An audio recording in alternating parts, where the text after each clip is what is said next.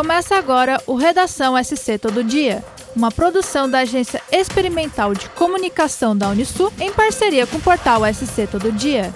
Eu sou Erika Favarim. E eu sou Luísa Teixeira, trazendo as principais notícias desta quinta-feira, dia 13 de outubro eleito por Santa Catarina, Jorge Seife, do PL, comentou sobre as denúncias de um suposto abuso de poder econômico que teria cometido ao contar com o apoio da estrutura de comunicação da Avan para divulgar sua agenda. As acusações vieram à tona em reportagem do jornal Valor Econômico, as quais citam e-mails enviados pela assessoria de imprensa da rede de lojas de Luciano Hang, apoiador do presidente Jair Bolsonaro do PL para divulgação de eventos e agendas do empresário com o candidato ao Senado. Safe comentou que a sua agenda era pública e os e-mails destacavam, sobretudo, a presença de Hang nos eventos. Nenhuma ação oficial sobre o tema foi movida contra Safe ou tomada pública. No entanto, há discussões internas de que o assunto poderia favorecer o candidato Raimundo Colombo.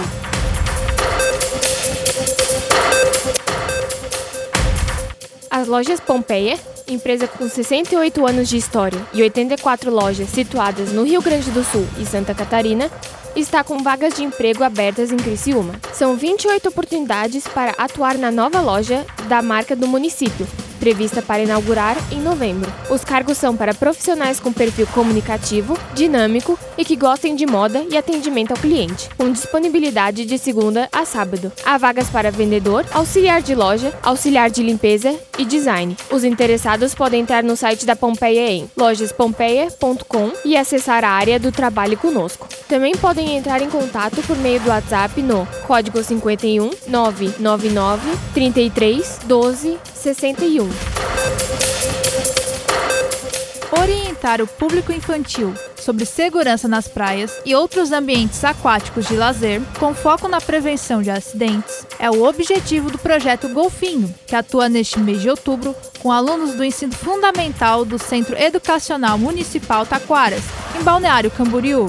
É uma iniciativa do Corpo de Bombeiros Militar de Santa Catarina e está disponível em todo o estado. A ação atende crianças de 7 a 11 anos que, por meio de brincadeiras e jogos coletivos, aprendem sobre os cuidados com o mar, piscinas, lagos e rios, como, por exemplo, quais são os locais mais adequados para tomar banho, o que significam as cores das bandeiras na beira da praia e como podem proceder em caso de algum incidente ou afogamento nas piscinas. O projeto ocorre no contraturno escolar, com aulas teóricas e práticas. As aulas teóricas ocorrem na escola e as práticas na praia, onde as crianças recebem orientações dos instrutores sem entrar na água.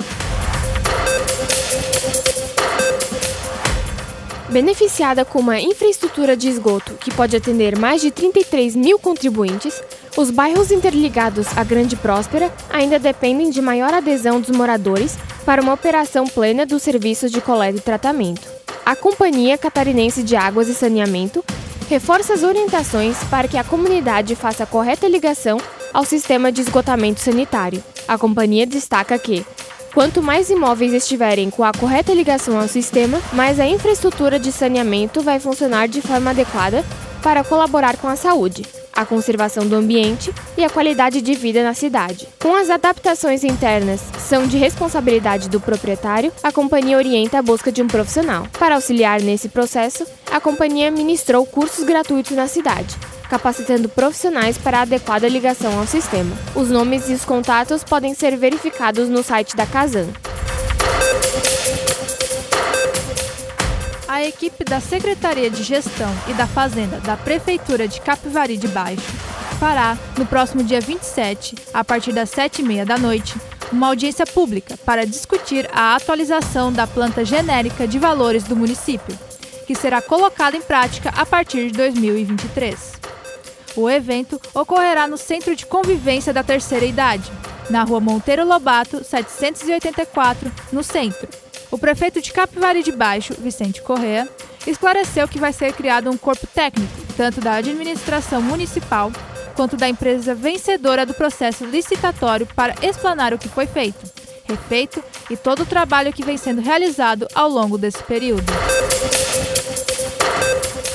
Quem quiser tirar o título de eleitor pela primeira vez ou corrigir dados em seu cadastro terá que esperar até o início do mês de novembro. Isso porque, apenas a partir do dia 8, será possível executar essas ações, seja pelo aplicativo ou presencial. O chefe do cartório eleitoral de Tubarão, Ricardo Leonetti, explicou que o cadastro eleitoral ficará fechado até esta data. A partir do dia 8 de novembro, será possível requisitar a alteração do endereço residencial, a troca do local de votação, tanto dentro quanto fora do Brasil, e a inclusão do nome social. A votação é obrigatória no país para as pessoas entre 18 e 70 anos. Aqueles que não comparecerem às urnas e não justificam a ausência terão certos direitos limitados, como a possibilidade de tirar passaporte passaporte ou carteira de identidade. Para mais notícias, acesse o portal SC Todo Dia. Até o próximo episódio.